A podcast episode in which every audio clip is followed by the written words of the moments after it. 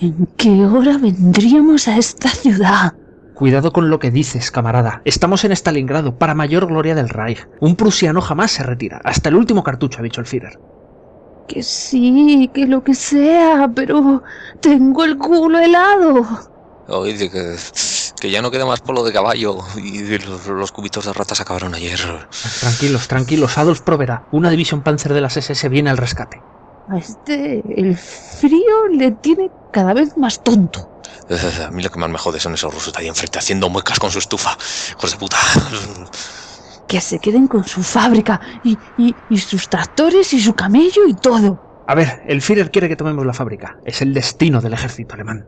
Que sí, pesado. Oye, sobre lo del camello. A ver, ¿qué ponen los cinturones del Lancer alemán? Made in Prusland.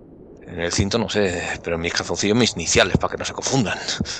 Para que no se... co- Dios, qué ascazo, joder. God me Tunes, coño, pone God me Tunes. Dios está con nosotros. ¡Adelante! ¡Cargad hacia la fábrica! ¡Por Alemania! Ya estamos otra vez.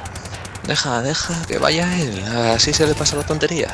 ¡A las armas, camaraden! ¡Aplastemos la resistencia bolchevique! ¿Pero ¿tú, tú crees que, que le irá bien? Oh, seguro, seguro, seguro, no te preocupes. Vamos.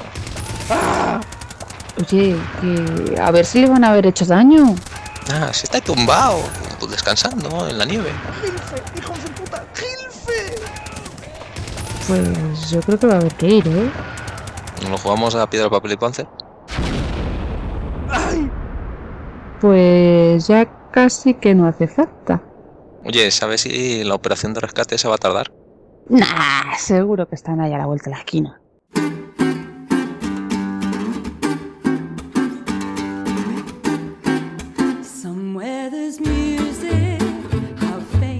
Bienvenidos a un nuevo episodio de Memoria Histérica, el podcast que ni Stalin se atrevería a usar para torturar disidentes. Con vosotros el reducto contrarrevolucionario habitual, a los mandos de la mesa de mezclas la mujer que más veces ha saltado la fábrica de tractores, Neko-chan. Nada dice buenos días como un buen Flammenbergen. Quemando papeles del Estado Mayor, el hombre que aún sigue usando pantalones bombachos, Retroemo. Pues Tintín también lo lleva. Y dirigiendo este despropósito el que os habla, DR. Hoy, en Memoria Histérica, este es mi micrófono. Hay muchos. Pero este es el mío. Mi micrófono es mi mejor amigo. Y es mi vida.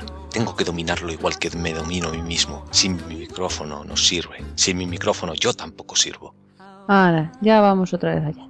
La guerra de Vietnam.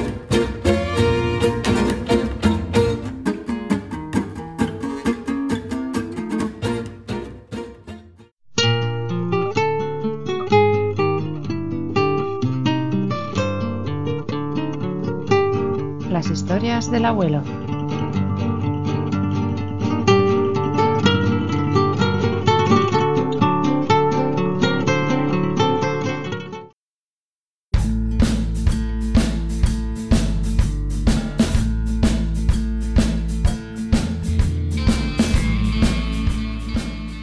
Hoy abrimos el programa de un modo muy anómalo. Vamos a empezar hablando de franceses valientes, Bueno, no todos eran franceses. Eran legionarios. pero fueron valientes. ¿Y qué pasa cuando el ejército francés intenta ganar una guerra? Pues que sus mandos y sus políticos se ven obligados a actuar para preservar esa gloriosa tradición de grandes derrotas en una sola batalla. Primero de mayo de 1954. Está a punto de suceder la hecatombe de Dien Bien Phu.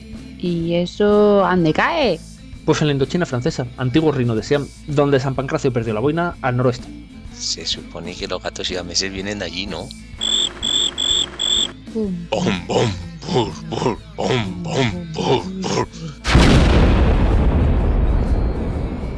A tomar por saco los ejércitos de gaticos en el núcleo. Volvemos a la historia. La Segunda Guerra Mundial la liado gordísima en los imperios que aún quedaban y la ONU, instrumento de paz y concordia, se dedica en estos años a bendecir la intervención policial en Corea. Oh, bello eufemismo. ¿A que sí? Y bueno, pues a evitar toda la competencia posible al imperio económico de Estados Unidos, dando alas a todos los movimientos independentistas en las colonias de la vieja Europa.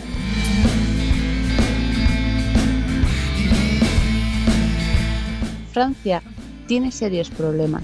Durante la Segunda Guerra Mundial, el gobierno metropolitano estuvo prácticamente ausente durante años al caer bajo la esfera japonesa. Cuando estos se retiraron, abandonaron gran cantidad de material bélico en manos de los movimientos separatistas, bajo la promesa de independencia en la esfera de coprosperidad nipona.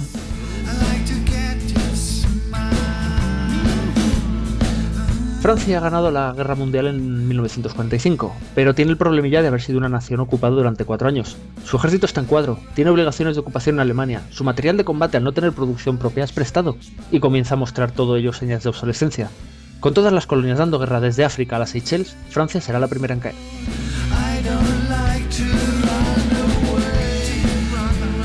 Para terminar de liarla, Mao ha echado a Chiang Kai-shek de China hace unos años y ha establecido una república marxista-leninista muy próxima políticamente a las guerrillas de las selvas de Vietnam y a las que inicialmente provee de armamento soviético moderno. El líder de estas guerrillas está a punto de hacerse con la fama mundial. Su nombre, Ho Chi Minh. Ho Chi Minh es un hijo puta, Ho Chi Minh es un hijo puta. El gobierno francés, más preocupado de la política interna que de la colonial, les da un abrazo y los despacha con un ejemplar de la guía Michelin que tan buenos servicios proporcionó a los alemanes en la invasión de 1940, cosa que es completamente verídica. Los Estados Unidos, acojonados por lo que pueda pasar, corren con el 20% de los gastos de la guerra de Indochina. Cuando el asunto termine, el tío Sam estará pagando el 80%.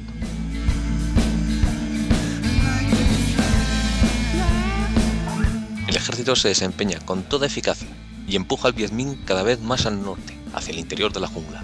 Entonces, algún guerín francés resuelve el problema del abastecimiento. Por aire, les abasteceremos por aire. Estando a cientos de kilómetros de los núcleos de población, lejos de la costa y por caminos poco menos que asquerosos, si el Viet Minh es capaz de neutralizar el tiempo suficiente la vía de suministro, a los europeos no les quedará más remedio que rendirse.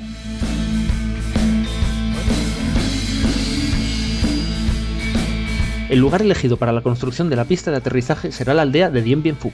Desde el primer momento en que se inician las obras de construcción, los rebeldes comienzan a concentrar todas sus fuerzas en la selva circundante. La Legión, que contaba con numerosos veteranos de la campaña de África, comienza las tareas de fortificación de los puntos que podían suponer una amenaza para el funcionamiento de la base. Se piden refuerzos, pero llegan con cuentagotas, ya que todo hay que aerotransportarlo. Con gran esfuerzo llegan dos M24 Chafi desmontados. Serían el único componente blindado de la batalla. Dos tanques. Y sin ellos, la derrota hubiese sido incluso más rápida. Se desarrolla una auténtica pelea por lograr espacio en los sobrecargados C-47. Todo es importante. Los hombres, la munición de la artillería, el combustible. Y lo que es peor, todos tienen razón.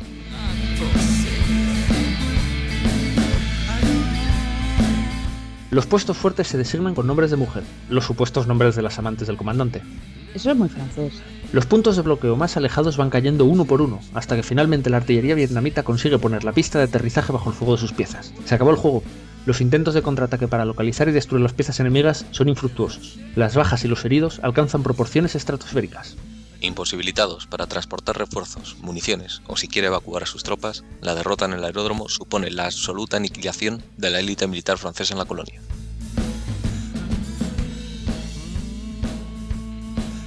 En la Francia continental, el país está en estado de shock. El gobierno se niega a enviar más tropas. La gente de las ciudades de la costa suplica auxilio en vano.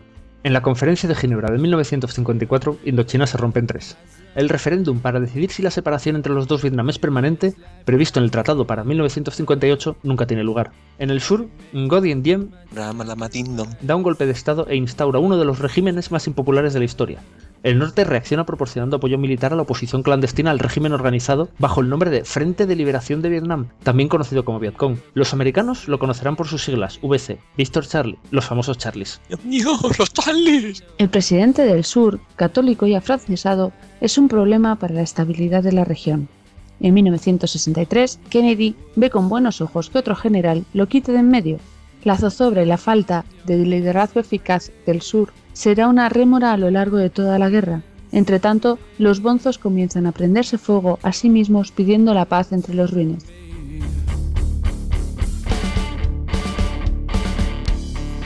En 1965 los americanos suman 60.000 observadores militares en el sur y su flota patrulla las costas desde el delta de Mekong hasta el Golfo de Tonkin. Hasta agosto de 1964 el conflicto se mantenía como una guerra civil de baja intensidad entre vietnamitas. Aunque habían muerto algunos observadores, los Estados Unidos se mantenían relativamente al margen. Entonces, los americanos consiguieron la excusa que esperaban para intervenir a favor de sus aliados. Lanchas torpederas de Vietnam del Norte atacan al USS Maddox, un destructor que patrullaba la zona de exclusión del Golfo de Tonkin. El buque logra evitar los torpedos y destruye a uno de los agresores. La noche siguiente se reporta un segundo intento de agresión. Ya está liada.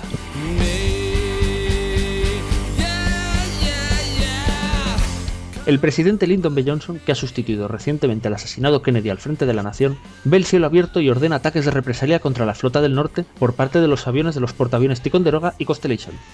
En marzo de 1965, los marines desembarcan en Danang para establecer un perímetro de seguridad en torno a la base principal de la Fuerza Aérea. Los Estados Unidos acaban de entrar en una guerra que no es una guerra, en las esferas políticas, el contingente de tierra solo es necesario para mantener la seguridad de los aviones que llevan a cabo la operación Rolling Thunder. Sin embargo, serán las bajas sufridas en tierra precisamente las que darán la sensación de derrota a la opinión pública estadounidense.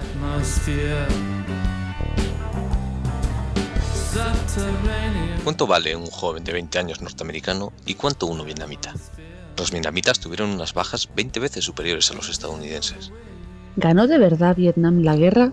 ¿La perdió América? América perdió porque desde el primer momento no tuvo la menor opción de ganar. Sus mismos políticos fueron sus mayores enemigos. La solución pasaba por borrar Vietnam del norte del mapa, pero la Guerra Fría no permitía esa opción.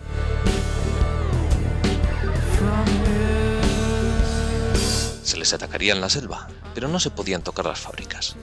Se podían destruir los puentes, pero no se podían bombardear los ostentosos almacenes en los puertos y zonas urbanas. Depósitos repletos de material chino y soviético de última generación, AK-47, MiX, misiles SAN o lanzacohetes RPGs que mantenían abierto el goteo de vidas estadounidenses. No sería hasta unos millones de toneladas de bombas más tarde que el general Westmoreland hiciera entrar en razón al gobierno en que los bombarderos nunca iban a lograr impedir la caída del sur. Y así Vietnam se llenó de niños de papá que no habían pasado las penurias de la Gran Depresión y a quienes se les había dado todo hecho desde la cuna. Fue un grave error llevar a ultramar a los chicos que hacían el servicio militar.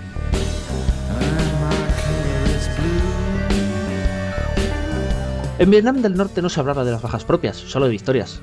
En un país sin más medios que los oficiales e instrumentos de represión más que convincentes, la moral pública nunca fue un problema.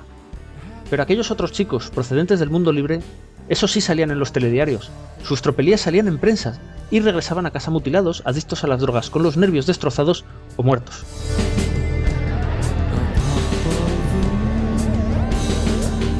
El gobierno también intentaba su propia propaganda.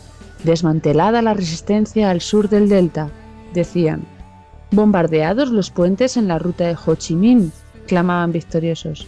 Lugares que a nadie en casa les sonaban ni les importaban un carajo. No era nada glorioso, no indicaban mejorías en la guerra, no se parecía en nada a las guerras mundiales, nadie cantaba sus hazañas y las pin-ups como Jane Fonda preferían elevar la moral del enemigo. La situación nunca fue sostenible y el alto mando fue también consciente de ello.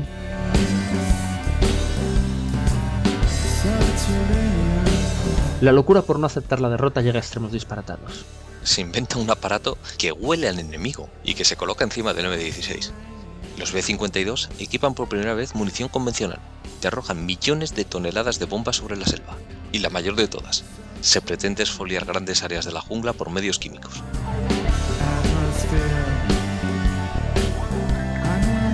En un principio se usa solo para construir rápidamente bases operativas, pero pronto se produce en masa para privar al Vietcong de su cobertura natural en la jungla. El agente naranja, el más famoso de los herbicidas, aceleraba el crecimiento de las plantas de tal modo que producía su muerte. En teoría era inofensivo para el ser humano. De hecho, los ingenieros de cierta empresa química, cuyo nombre no vamos a decir aquí, realizaron una gira merendando agente naranja untado en pan por todo Vietnam.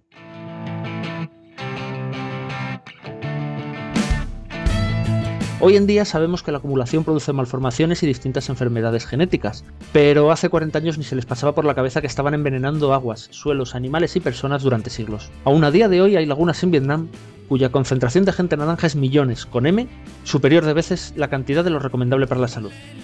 ¿Alguien quiere unos guiñitos asados? No, gracias, nos hemos puesto de gambas de dos cabezas hasta las patas. Adicionalmente, entre 1965 y 1967 entran unos 47.000 soldados surcoreanos. 7.600 soldados australianos también entran para ayudar a la causa sudvietnamita. Tailandia manda 11.500, Filipinas 2.000, Taiwán 31 y Franco manda 13. Los españoles, que eran médicos militares, en realidad tuvieron que luchar durante la ofensiva del Tet y dos de ellos resultaron heridos repeliendo el ataque.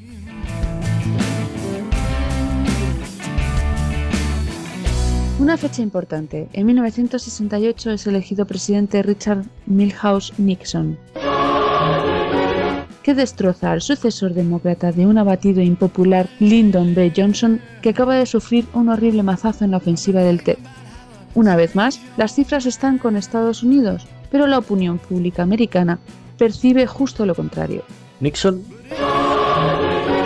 no lo tiene fácil. La situación de la guerra en Vietnam está marcada ahora por una nueva estrategia orientada a que el sur se las componga como pueda. Hay que salir de la manera más digna posible. Henry Kissinger lo llama la vietnamización y desde 1969 se reúne en secreto con los dirigentes comunistas en París buscando finalizar el conflicto. Otra vez Francia por medio. Las protestas estudiantiles se suceden. Los jóvenes escapan a Canadá para no realizar el servicio militar. Hay cuatro muertos en la Universidad de Kent y varios heridos por disparo de la Guardia Nacional. Protestaban por el anuncio de Nixon de invadir Camboya.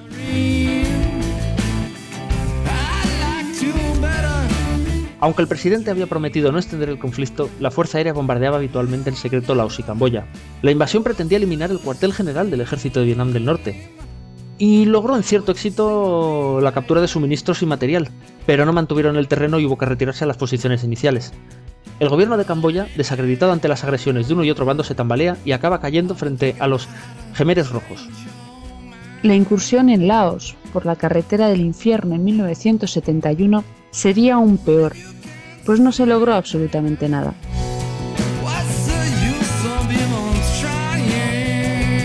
Estamos ya en 1972. Indochina entera es una locura de guerrillas comunistas, soldados occidentales que no respetan fronteras ni gobiernos ni voluntad de opinión ni alguna. Nixon es reelegido. ¿Por qué se oye eso cada vez que nombramos a Nixon? Es el elegido. En el futuro su cabeza se expondrá en un museo. Ya verás, ya verás. Los australianos se retiran y se realizan los últimos intentos por romper la moral del ejército de Vietnam del Norte. En el edificio Watergate estalla el caso de los micrófonos ocultos. Ya se sabe, jefes que se tiran a la secretaria, congresistas con becarios, escuchas ilegales, lo típico en América. Pero alguien sospecha al encontrar su micrófono en la taza del váter y les trincan.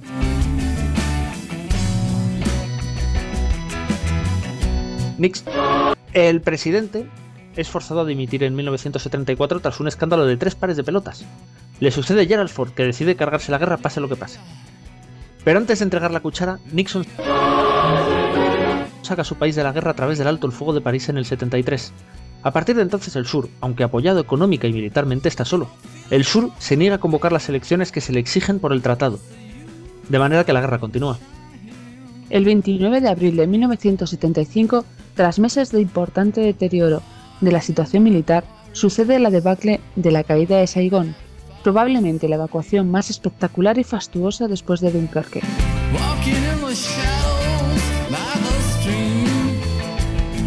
Todo está planificado. La radio de las Fuerzas Armadas da la señal con la canción White Christmas. La embajada estadounidense es rodeada por cientos de civiles que suplican ser evacuados e incluso escalan los muros en la vana esperanza de ser aceptados como refugiados.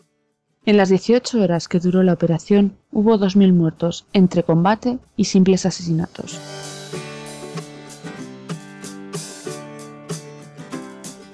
Es incierto el número de personas evacuadas. La mayoría se trataban de personal extranjero, mujeres, niños y la mayoría huérfanos. Los helicópteros iban y venían a los portaaviones y barcos con plataforma de aterrizaje hasta que se les agotó el combustible. En ese momento solían ser arrojados por la borda. La operación quedó marcada en la memoria estadounidense como la más cruel humillación. Vietnam quedó por fin reunificado bajo el régimen comunista, pero no alcanzaron la paz. Hasta los años 90 siguieron luchando contra los gemelos rojos en Camboya e incluso en 1979 sufrieron una breve invasión china. Todos los supuestos colaboradores con Estados Unidos fueron reeducados en campos especiales de internamiento.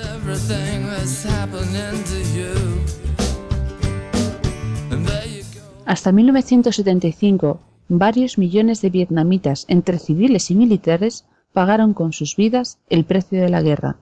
Las bajas estadounidenses ascendieron a 60.000 muertos y unos 300.000 heridos. Mirando las cifras, cuesta mucho creer que fuese una victoria vietnamita.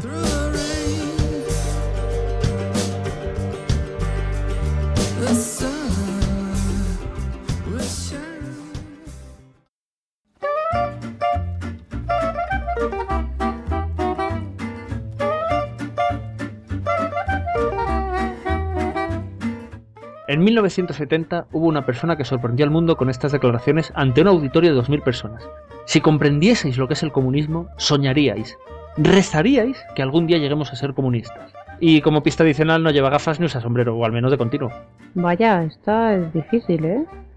Hiere mi corazón con invisibles puñales de hielo. Joder, ya le he vuelto a dar la vena mística.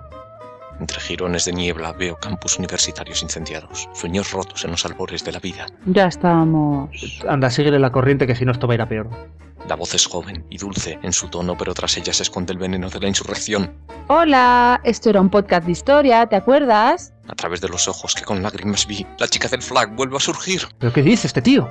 Fuiste tú, Hanoi Jane. Tú nos engañaste estando tan buena. Hostia, que ha acertado. ¿Cómo? Que sí, que sí. Que fue Jane Fonda en su gira por las universidades de Estados Unidos llamando a la desobediencia. Fue unos años antes de que visitase Vietnam del Norte. En el 72, Jane Fonda visitó Hanoi, capital de Vietnam. Durante ese viaje, la moza lanzó continuos alegatos antiamericanos, acusando a los Estados Unidos de invasión imperialista, crímenes de guerra y tal. Ello le valió el apodo de Hanoi Jane. Se convirtió en un icono de la lucha contra la guerra de Vietnam. Y la estrella roja brilló sobre la flor envenenada. Eh, retro, esto. No, no habrás visto también los números de la Primi de esta semana, ¿verdad?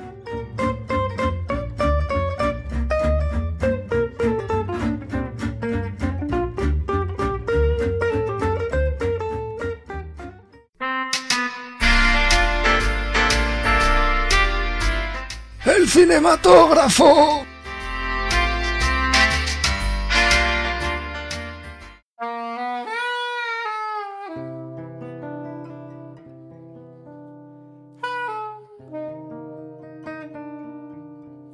A la hora de recomendar películas sobre la guerra de Vietnam, podemos nombrar varios clásicos como pueden ser Apocalipsis Now, Platoon o Nacido el 4 de julio. Pero como en este podcast nos va la marcha, hoy vamos a hablar de una de las mejores películas de Stanley Kubrick, La chaqueta metálica.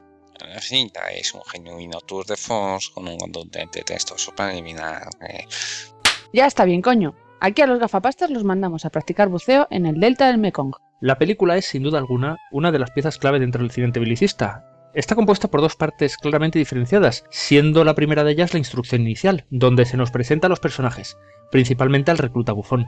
En medio de uno de los modelos de instrucción militar más duros del mundo, el de los marines, Bufón se las apaña siempre para tomarse todo con una filosofía que resulta chocante. Momentos como en el que se chotea del sargento instructor o el hecho de que en su casco lleve el símbolo de la paz dejan claro que es un pez fuera del agua.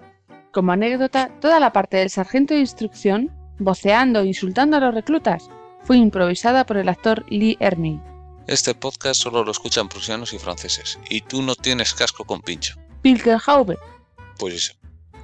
La instrucción nos definirá a los personajes, centrándose en el mencionado bufón, el recluta patoso, Pobre recluta patoso. Le tocó vivir un momento que no le correspondía. y también el mencionado sargento de instrucción Hartman, cuya tarea es convertir a un montón de mozalbetes americanos de clase media en máquinas de matar. Y vaya si lo consigue, demasiado en algún caso, y es que la primera mitad de la película acaba con un dramático cruce entre los tres protagonistas.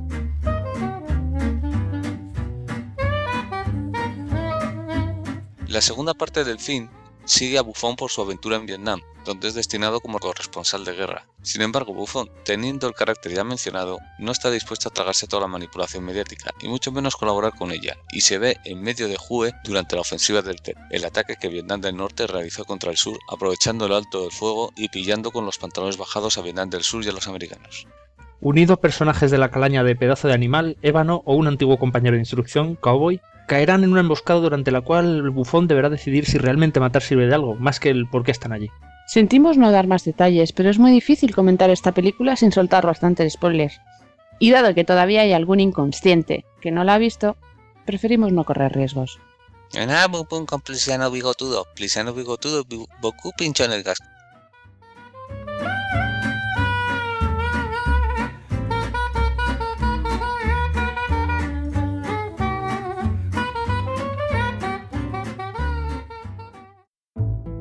¿Cuántas y cuántas veces habrás oído aquello de que la historia es aburrida? ¿Cuántas y cuántas veces te habrán dicho que aprender historia es cosa de viejos? ¿Cuántas y cuántas veces te habrán dicho que los podcasts son solamente para frikis? Si te has creído todo lo que te dicen, entonces es que no has escuchado el podcast del búho, tu podcast de historia y mitología. Podcast en el que se tratan temas muy muy breves y de manera lo más amena posible, desde un punto de vista personal y sin complicarse mucho la vida. Si quieres escuchar el podcast del búho, puedes hacerlo en elpodcastdelbúho.com o puedes encontrarlo en iTunes, en iVoox, en Radio Podcastellano y en todas las redes sociales. Sé muy bienvenido al podcast del búho, tu podcast de historia y mitología. Un saludo.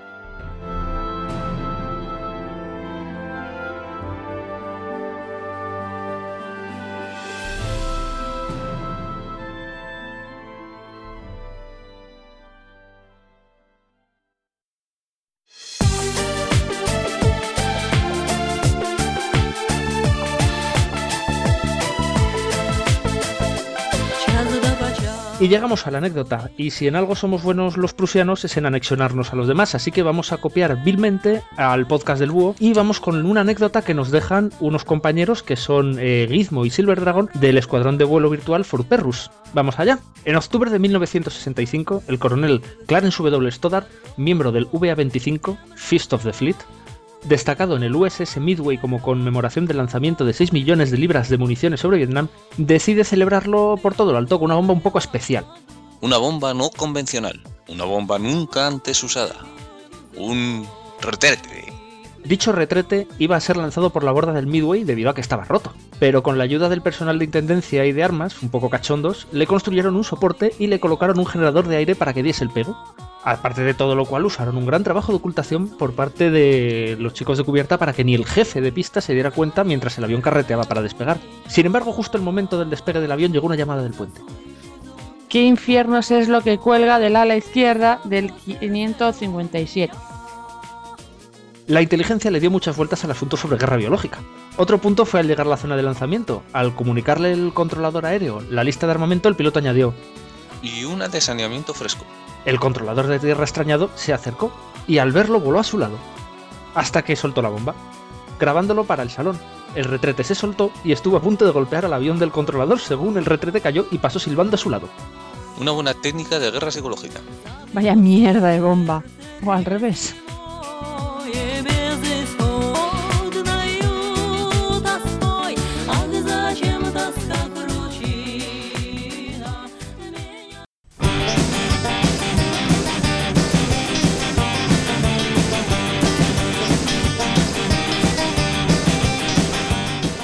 Y hasta aquí el programa de hoy.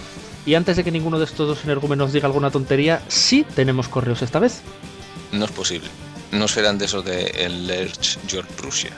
No, no, seguro que es uno de esos de ¿es usted el prusiano un millón? Fijo que es de esos de ha ganado usted una anexión. El cielo me tengo ganado yo. Decía que tenemos correos. Por ejemplo, tenemos correo de Raúl Finker. Hola a todo el equipo. Con todo lo que se ha montado en las Malvinas, os paso el link a un documental del Discovery Channel que vi hace unos meses por casualidad. Yo siempre pensé que los argentinos no habían tenido ninguna oportunidad frente a los británicos. Mirage 5 y Douglas A4BC completamente anticuados frente a Harriers con AIM-9 como último modelo. Pero ahora me doy cuenta de que realmente lo que falló fue la planificación. Como dice el dicho, las prisas no son buenas consejeras. Además, me cuesta creer que la Royal Navy no estuviera equipada con CIWS. En aquella época, la US Navy ya tenía operativos los Phalanx en sus buques.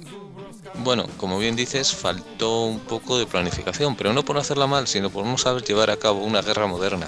La eficacia del armamento, su uso contra objetivos de primera línea y sobre todo el aprovechamiento de recursos como los submarinos diésel argentinos equilibraron mucho más la balanza de lo esperado. De todos modos, a la pila de temas pendientes. Mm, sí, a esto le quiero dedicar yo un programa completo. La verdad es que lo merece. Por cierto, que si no habéis leído el articulazo que nos ha escrito Rolf Finker sobre el Challenger en el blog, estáis tardando en hacerlo. Muy bien contado y muy ameno. Lo tenéis en nuestro blog memoriahistérica.wordpress.com. Qué cutres somos, ni dominio tenemos. Vamos con otro correo, esta vez de Javier Bustamante. Ni os podéis imaginar la alegría que me habéis dado con vuestra vuelta. Me gusta la historia y me río a carcajadas con vosotros. Loco. Bien. me ha encantado la última entrega y me ha fascinado el libro que recomendasteis. La guerra en toda su crudeza, tanta tontería de heroísmo y poesía de lo bélico. La guerra es un gran mojonazo. Sería interesante que hicieseis un podcast sobre la larga marcha de Mao y otro sobre la Sociedad de Naciones.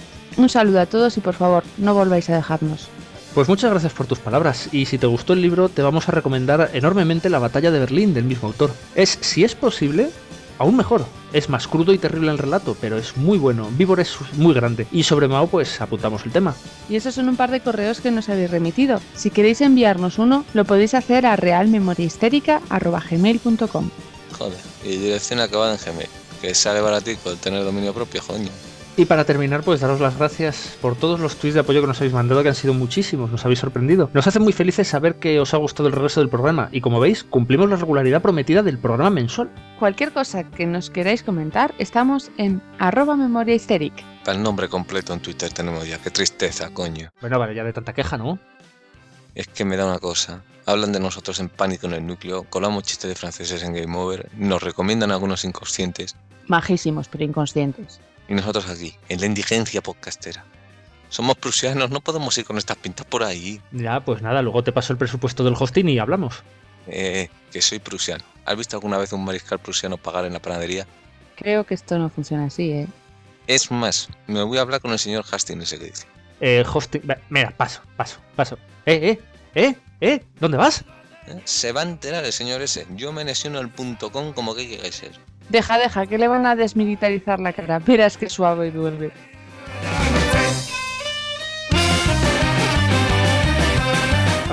Rian de Rian.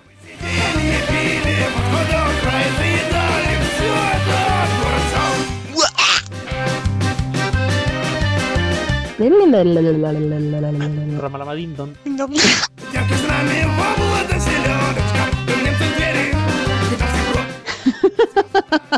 Ah, ya. Hombre, ya echaba yo de menos este ya momento. El momento Neko. Ay, Neko friki. Bueno, pues yo creo que voy a aprovechar, no sé, Muy guapa para también. ver el, el Twitter o, o para estudiar una carrera de Derecho.